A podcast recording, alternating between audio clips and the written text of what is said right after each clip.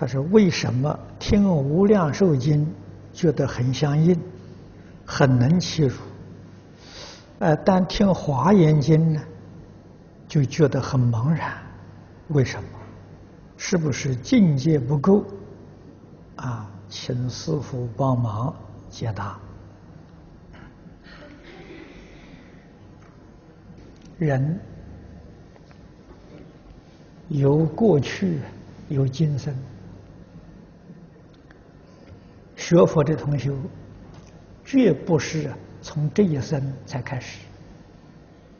啊，佛在许多经论上告诉我们，每一个人善根呢都很深厚。过去你所修学的法门，这一生如果遇到了，就觉得很投缘，很欢喜。从前没有学过，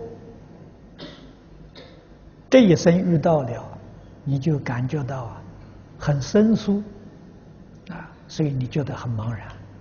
那么你这种情形，过去生中修过净土，大概无量寿经呢念得很多，所以遇到就生欢喜心，啊，这个华严经呢从前没有学过，啊，所以接触之后啊。